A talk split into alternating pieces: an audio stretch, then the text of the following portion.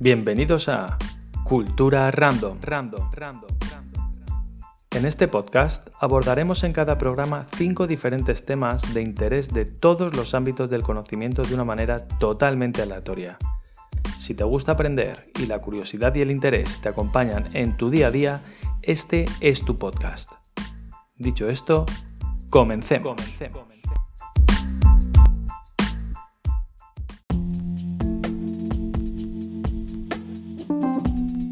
Round 1. Los guerreros de terracota de Xi'an. Comencemos aclarando que el significado de terracota es arcilla modelada y endurecida al horno y que Xi'an es una gran ciudad situada en la China central y que marca el extremo oriental de la ruta de la seda. Considerada como la más importante excavación arqueológica del siglo XX en el mundo, los guerreros de terracota de Xi'an tienen su origen en el año 246 a.C. Por entonces, Qin Shi Huang, el primer emperador de la China unificada a la edad de 13 años, tras su entronamiento, encargó la construcción de su mausoleo, el cual duró 11 años. Al igual que sucedió con todas las grandes tumbas y mausoleos de los emperadores chinos, este mausoleo quedó cubierto de forma que nadie pudiera saber dónde estaba. Y así sigue sucediendo en la actualidad. ¿Qué son y qué protegen los guerreros de terracota? Cuando visitas la zona de las excavaciones, las cuales encuentras en las cercanías de la ciudad de Xi'an, puedes divisar una extensa superficie de terreno llano con algunos montículos, y se supone que en alguno de ellos se oculta el mausoleo. El ejército de guerreros de terracota tenía como función la de proteger dicho mausoleo, por lo que, al igual que este, miles de guerreros se ocultaron en los terrenos circundantes. De hecho, se considera que los guerreros encontrados hasta ahora en las excavaciones solo representan una mínima parte de la verdadera dimensión del ejército de terracota. ¿Y cuándo y quién descubrió a estos guerreros? En 1974, cuando unos campesinos estaban haciendo un pozo en busca de agua, encontraron restos arqueológicos que suscitaron el interés de las autoridades chinas. Tras la excavación que se inició, empezaron a salir a la luz los primeros guerreros de terracota. En la actualidad, las excavaciones de los guerreros de terracota de Xi'an ocupan más de 16.000 metros cuadrados y en realidad son tres las fosas de excavaciones, las cuales están separadas por una corta distancia entre ellas. Dichas excavaciones se empezaron a visitar a partir del 1979. En total, en la zona de las excavaciones hay casi 8.000 soldados, caballos y carros, además de miles de lanzas y otros tipos de armas. Pero como he comentado con anterioridad, aún no todo ha salido a la luz. Los guerreros de terracota y Xi'an fueron declarados Patrimonio de la Humanidad por la UNESCO en el año 1987.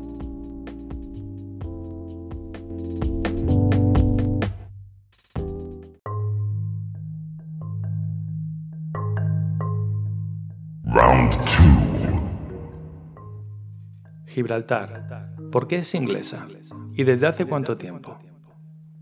A principios del siglo XVIII, los españoles estaban atravesando un periodo histórico que determinó el futuro de España, la Guerra de Sucesión Española, considerada uno de los mayores conflictos sucesorios de Europa. Desde 1701 hasta 1713, con el Tratado de Utrecht, los españoles sufrieron 12 años de continuas batallas. Carlos II de España, también llamado el Hechizado, último representante de la Casa Habsburgo, murió sin descendencia y dejó a los Borbones en su lugar. Sin embargo, no todos estaban de acuerdo. El país se vio inmerso en una guerra civil entre partidarios de los Borbones y partidarios de los Austrias. Carlos II el Hechizado, en su testamento, nombró a Felipe de Anjou, Felipe V, nieto del rey de Francia Luis XIV, por lo que, al morir él, Felipe V ocuparía el trono español. Y así fue. Sin embargo, esta nueva alianza entre franceses y españoles no sentó bien al resto de Europa. Al poco tiempo se formó la Gran Alianza de la Haya, uniendo intereses de Gran Bretaña, las Provincias Unidas de los Países Bajos y el Sacro Imperio Romano Germánico. Juntos declararon la guerra a España y Francia, esta alianza propuso a Carlos de Austria como alternativa a Felipe V.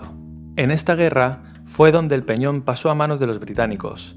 En agosto de 1704 ocurrió el asedio y toma de Gibraltar, con el objetivo de imponer la fidelidad al archiduque Carlos en Gibraltar. Una flota con más de 30.000 tripulantes llegó a las costas de Algeciras. En el sur de España, incluido Gibraltar, eran fieles a Felipe V. Las cargas artilleras contra Gibraltar duraron un día y acabó irremediablemente cayendo en manos de los británicos. Su población huyó y el almirante Roke decidió nombrar el peñón bajo soberanía de la reina Ana de Inglaterra, en vez del archiduque Carlos, que había venido a defender.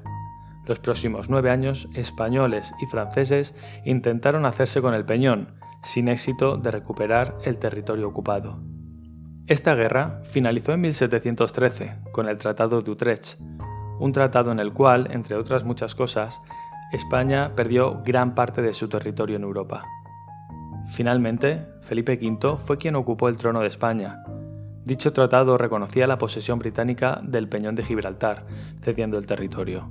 El contrato incluía una única cláusula.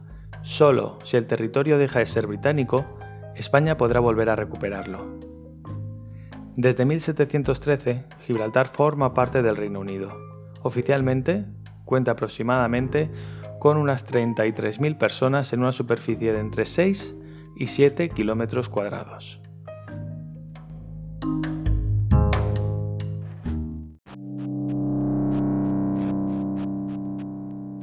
Round 3. ¿Qué es un agujero negro? Los agujeros negros son los restos fríos de antiguas estrellas, tan densas que ninguna partícula material, ni siquiera la luz, es capaz de escapar a su poderosa fuerza gravitatoria. ¿Cómo se forma un agujero negro? Bueno, los agujeros negros solo son formados por las estrellas muy masivas. Cuando agotan su combustible al final de su vida, colapsan sobre sí misma de forma catastrófica e imparable, y en su desplome forman un pozo en el espacio, un agujero negro. Si no son tan masivas, la materia de la que están hechas puede detener el colapso y formar una estrella moribunda que apenas brilla, una enana blanca o una estrella de neutrones, que se suelen llamar. ¿Y cuántos tipos hay de agujeros negros? Bueno, se distinguen por su tamaño. Los estelares son los que tienen masas comparables a la del Sol y radios de decenas o cientos de kilómetros. Aquellos cuyas masas son millones o hasta miles de millones de veces la masa del Sol son los agujeros negros supermasivos de los núcleos de las galaxias. ¿Por qué nada puede escapar a un agujero negro? Pues bien, la fuerza de su gravedad es tan fuerte que ni siquiera la luz puede escapar de su atracción. Y si la luz, que es lo que más rápido viaja en nuestro universo, no puede salir, entonces nada podrá hacerlo. Aunque en su momento el maestro Stephen Hawking comentó, puedes lanzar televisores, anillos de diamantes o incluso a tus peores enemigos dentro de un agujero negro. Todo lo que el agujero negro recordará es la masa total, el sentido de la rotación y la carga eléctrica. Continuó comentando, la mecánica cuántica implica que todo el espacio está lleno de parejas de partículas juntándose y separándose, y si una de esas partículas es absorbida por un agujero negro, la otra podrá caer junto a su pareja o escapar al infinito donde se convierte en radiación emitida por el agujero negro. ¿Y pueden estar ubicados en cualquier lugar del universo? Sí, Creemos que en la mayoría de las galaxias hay un agujero negro supermasivo en su centro, y centenares de miles de agujeros negros estelares. El agujero negro conocido más cercano a la Tierra está a unos 3.000 años luz de nosotros. Albert Einstein formuló la teoría que los predice, aunque él nunca llegó a entenderlos ni aceptarlos. John Wheeler los, popularizó y les dio el nombre más acertado de la historia de la física, y Stephen Hawking describió sus propiedades y nos dejó una paradoja al intentar conjugar los agujeros negros con la física cuántica. ¿Y por qué nos fascinan tanto? Bueno, los agujeros negros combinan de forma única elementos que todos podemos compartir. La fascinación de lo absoluto en esas prisiones de oscuridad total, incondicionales y definitivas, la intriga sobre el misterioso destino de lo que entra en ellos, la dificultad casi imposible de entender qué le sucederá al tiempo en el agujero negro y además todo esto con un nombre que es el mayor acierto comercial de la ciencia, científicamente apropiado, breve y sencillo. Si te gusta este tema y eres cinéfilo, existen películas, como es el caso de Interestelar, en la cual se muestra el agujero negro de una forma muy fiel a la literatura científica. Ya por último comentar, bueno, Stephen Hawking terminó una de sus conferencias con esta frase. Los agujeros negros no son tan negros. No son las prisiones eternas que alguna vez se pensaron. Las cosas pueden salir de un agujero negro al exterior y posiblemente a otro universo.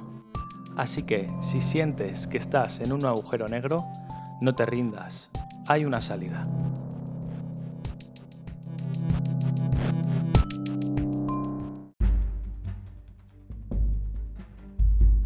Round 4. El boxeador Mohamed Ali. Algunas de las revistas de renombre mundial han exaltado la figura de Mohamed Ali como el deportista y personaje más influyente de finales del siglo XX.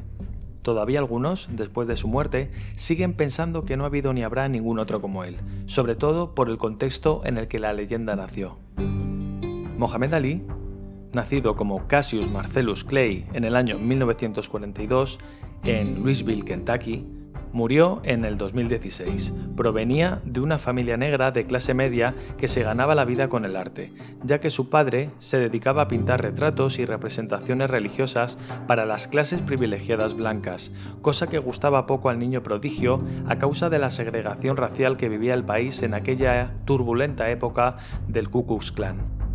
Atendiendo en la escuela secundaria como cualquier otro niño de la época, algunos hechos frustraron a Clay y marcaron su visión político-social de una manera muy prematura. Una vez, cuenta su madre, Odessa Clay, le denegaron un vaso de agua por ser negro, hecho que enfureció a Cassius y volvió a casa pidiéndole explicaciones a su progenitora. Recordemos que en Estados Unidos corrían tiempos de gran controversia por la contradicción de haber luchado en la Segunda Guerra Mundial por la libertad, al mismo tiempo que en el propio país se separaban las razas entre blancos y negros y donde se podían ver carteles en los comercios tipo aquí no se vende a negros. Muhammad Ali jamás pensó en el boxeo y mucho menos en convertirse en el icono que llegó a ser a nivel global. Un hecho anecdótico, circunstancial, le cambiaría su vida para siempre, el robo de su bicicleta. Emprendió su caza al ladrón cuando un policía de la zona le interceptó pidiéndole explicaciones. Mohamed Ali llorando le dijo que iba a darle una paliza. El policía en cuestión, Joe Martin, le aconsejó que entrenara unos golpes en el caso de boxear antes de pegar a nadie, para así descargar su ira. Más tarde, Joe sería su entrenador personal, ya que fue su mentor y la primera persona que vio el terrible potencial que Ali poseía por explotar aún. Los primeros pasos dados en el mundo del boxeo no habían mostrado ninguna excepcionalidad en las cualidades de Ali, hecho que lo mantuvo fuera de la órbita de ojeadores profesionales. No obstante, en los Juegos Olímpicos ganó la medalla de oro frente a rivales más capacitados sobre el papel, venciendo a todos sus adversarios con relativa facilidad.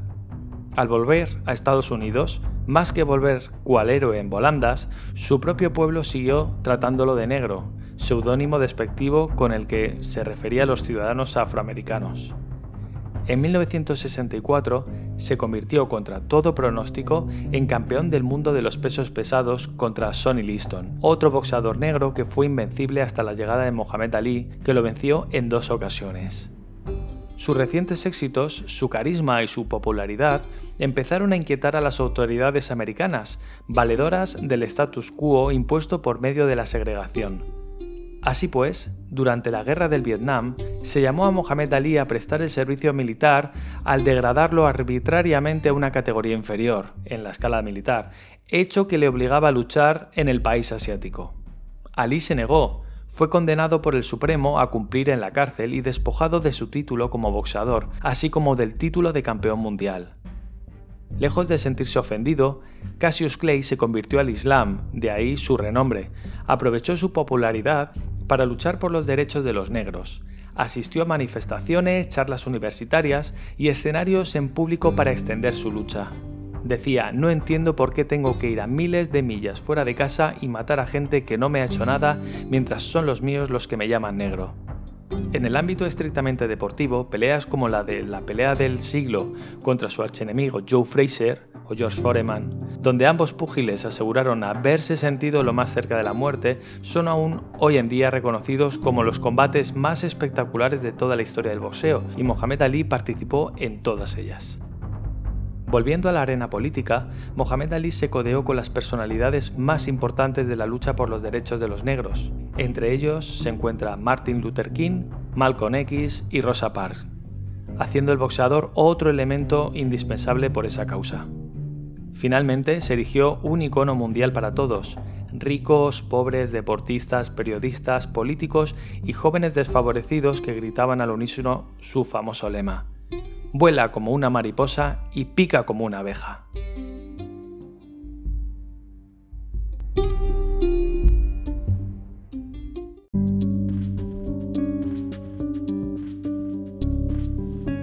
Round 5. Alfred Nobel. Nació en 1833 y murió en 1896 fue el creador de los galardones que llevan su nombre para reconocer grandes descubrimientos que se hicieran cada año en beneficio de la humanidad. Pero, ¿quién era Nobel y qué lo empujó a crear los premios más importantes y prestigiosos del mundo?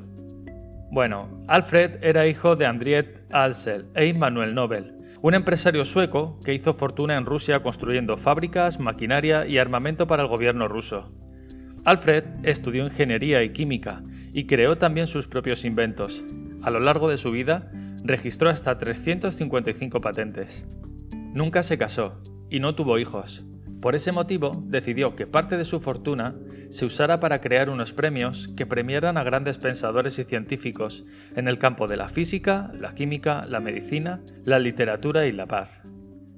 Alfred era un chico tímido, curioso y muy inteligente. Le gustaba mucho leer y hablaba cinco idiomas, sueco, ruso, francés, inglés y alemán. Cuando era pequeño, se imaginaba siendo poeta, pero su padre quiso que entrara en el negocio familiar. Se formó como ingeniero y químico, con algunos de los científicos más importantes de la época. Siguiendo los pasos de su padre, que había inventado minas y torpedos, Alfred realizó experimentos con la nitroglicerina, un material altamente inestable y explosivo que se había descubierto en 1846. A raíz de sus investigaciones, inventó la dinamita, un explosivo que, desgraciadamente, tuvo mucho éxito.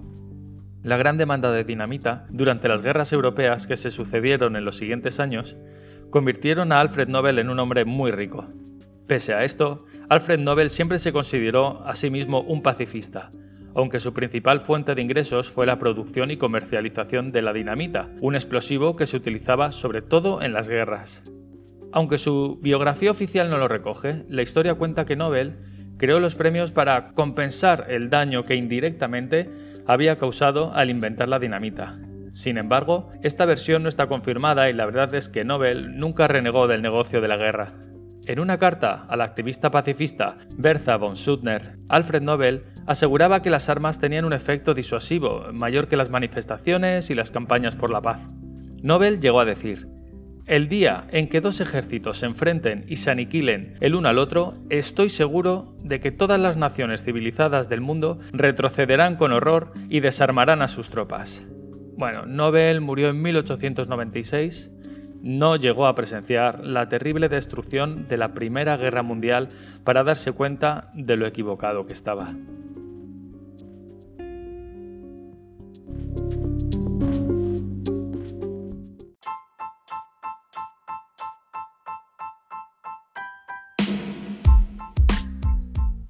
Con esto termina el programa de hoy, espero que te haya resultado interesante. Suscríbete para conocer novedades y te espero en el próximo programa de Cultura Random.